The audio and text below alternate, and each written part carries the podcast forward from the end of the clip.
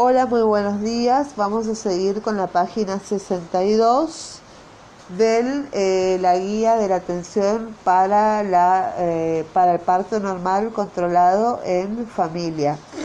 Bueno, el capítulo 3 habla de recién, eh, la página 62 habla del recién nacido con líquido amniótico meconial. Del 10 al 15% de todos los recién nacidos tendrán como antecedentes la presencia de líquido amniótico meconial. Un 20 a 30% de este grupo serán también deprimidos al nacer. Del total de recién nacidos que presentarán dificultad respiratoria con este antecedente, en un 5% el diagnóstico será de aspiración de líquido amniótico meconial y en un porcentaje por lo menos igual se efectuarán otros diagnósticos como taquipnea transitoria, etc.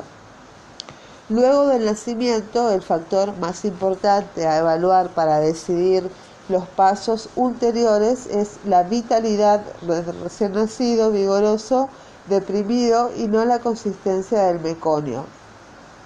Recién nacidos vigorosos no requieren intubación endotraqueal posterior posterior de rutina.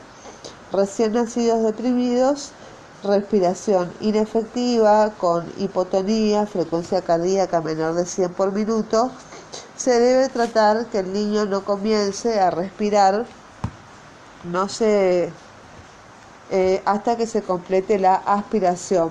Por lo tanto, no se lo debe secar ni estimular y se llevará rápidamente a la mesa de reanimación donde directamente se colocará el laringoscopio y bajo laringoscopía directa se aspirará el meconio que puede haber quedado. Luego se realizará la intubación endotraqueal. Si antes de ser intubado el niño respira en forma espontánea y efectiva, se debe desistir del procedimiento pues puede ser muy traumático. Si se ha intubado, se aspira directamente desde el tubo endotraqueal para que éste pueda ser conectado por medio de un adaptador a la aspiración central o similar con presión controlada a 100 milímetros de mercurio. No es aconsejable colocar sondas dentro del tubo endotraqueal para realizar la aspiración. Existen tubos endotraqueales con extensión lateral especial por para aspiración. Figura número 14. Algoritmo de procedimientos en presencia de líquido amniótico meconial. ¿Hay presencia de meconio? Si no es así, hay que continuar con el resto de los pasos iniciales, aspirar las secreciones de boca y nariz, secar, estimular y recolocar. Si el bebé es vigoroso, también hay que continuar con el resto de los pasos iniciales, aspirar secreciones de boca y nariz, secar, estimular y recolocar. Si el bebé no es vigoroso, hay que aspirar boca y tráquea. Y si una vez que se aspira boca y tráquea, continuar con el resto de los pasos iniciales, secreciones de boca y nariz, secar, estimular y recolocar. Bebé vigoroso, recién nacido vigoroso, se define como un buen esfuerzo respiratorio, buen tono muscular y frecuencia cardíaca mayor a 100 por minuto. Bueno, vamos con la puntuación de APGAR. Este examen expresa la adaptación cardiorrespiratoria y la función neurológica del recién nacido. Se hace con un puntaje que se basa en la frecuencia cardíaca, en el esfuerzo respiratorio, el tono muscular, la irritabilidad reflejada y el color.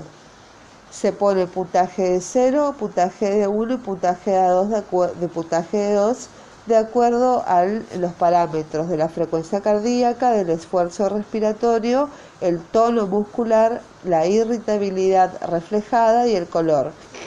Si la frecuencia cardíaca es ausente, el puntaje es de 0. Si la frecuencia cardíaca es menor a 100, es puntaje de 1. Si la frecuencia cardíaca es, de 2, es mayor a 100, el puntaje es de 2. Si el esfuerzo respiratorio es eh, ausente, se pone el puntaje de 0. Si el, si el esfuerzo respiratorio es débil e irregular, se pone puntaje de 1. Si el esfuerzo respiratorio es de 2, el llanto es vigoroso, se pone 2.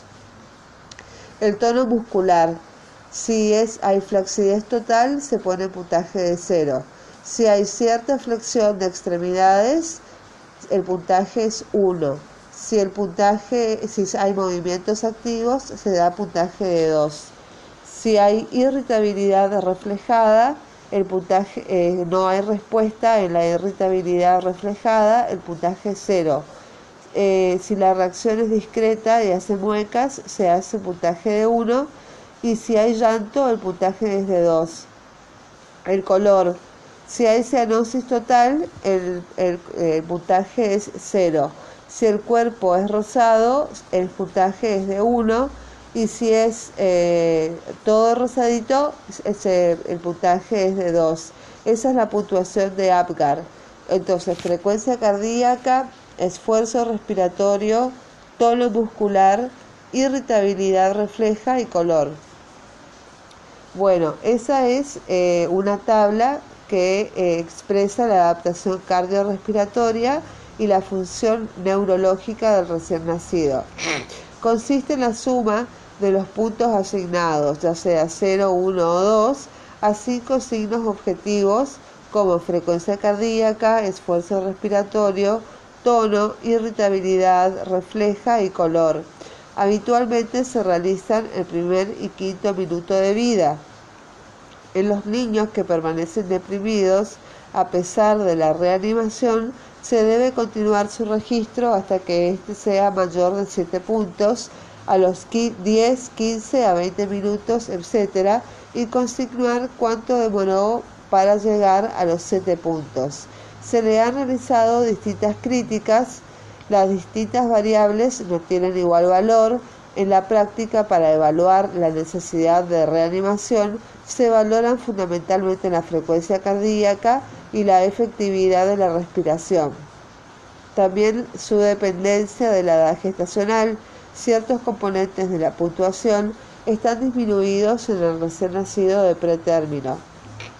En la evaluación de la información obtenida, el recién nacido puede presentar múltiples problemas que se asocian a una puntuación baja y que no se relacionan con asfixia intraparto. Como ejemplos podemos citar el recién nacido de pretérmino, las medicaciones depresoras suministradas a la madre, la patología cardiorrespiratoria del recién nacido, las enfermedades musculares neonatales, las malformaciones y síndromes genéticos, las anomalías del sistema nervioso central, la patología intrauterina como infección prenatal, injuria o anomalía de desarrollo del sistema nervioso central. Actualmente se considera que los valores bajos al minuto de la puntuación de Apgar no indican que necesariamente ha ocurrido un daño importante, no se acompañan de un mal pronóstico, casi todos los deprimidos al primer minuto que fueron luego vigorosos al quinto no tuvieron secuelas alejadas. ¿Cuál es la utilidad actual de la puntuación de Apgar?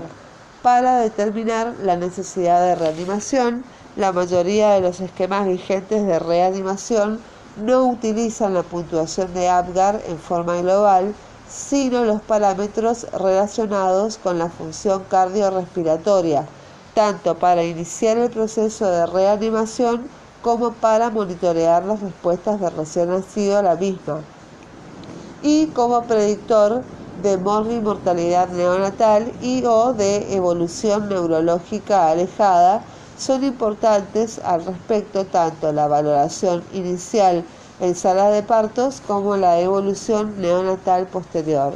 Una puntuación de Apgar baja constituye una condición anormal, pero no implica ninguna etiología específica como su causa. Para sustanciar un diagnóstico de asfixia perinatal son necesarios otros criterios asociados. Para referirse a una puntuación de Apgar baja, sería entonces pertinente utilizar el término deprimido, que no presupone etiología alguna y no asfixiado. cuándo no iniciar la reanimación o suspenderla. El parto de recién nacido extremadamente inmaduro o con anomalías congénitas severas plantea serias dudas acerca de la conveniencia o no de iniciar una reanimación cardiopulmonar. Cada servicio debiera definir sus límites para la reanimación neonatal basados en sus resultados.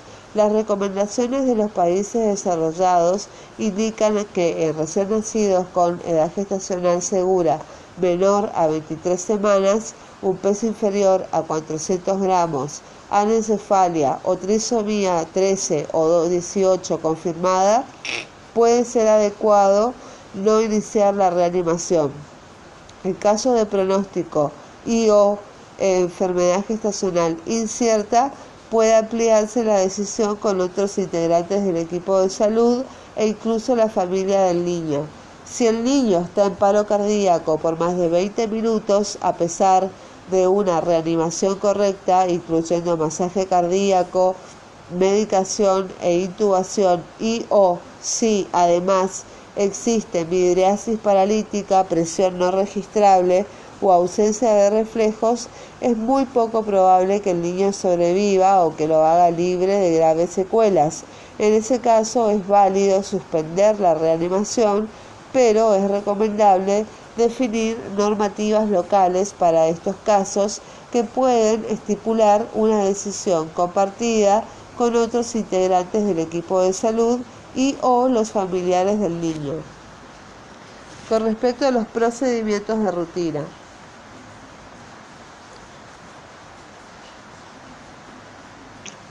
son procedimientos que se deben realizar en todos los recién nacidos que nacieron vigorosos después de haber tenido las primeras interacciones con su madre.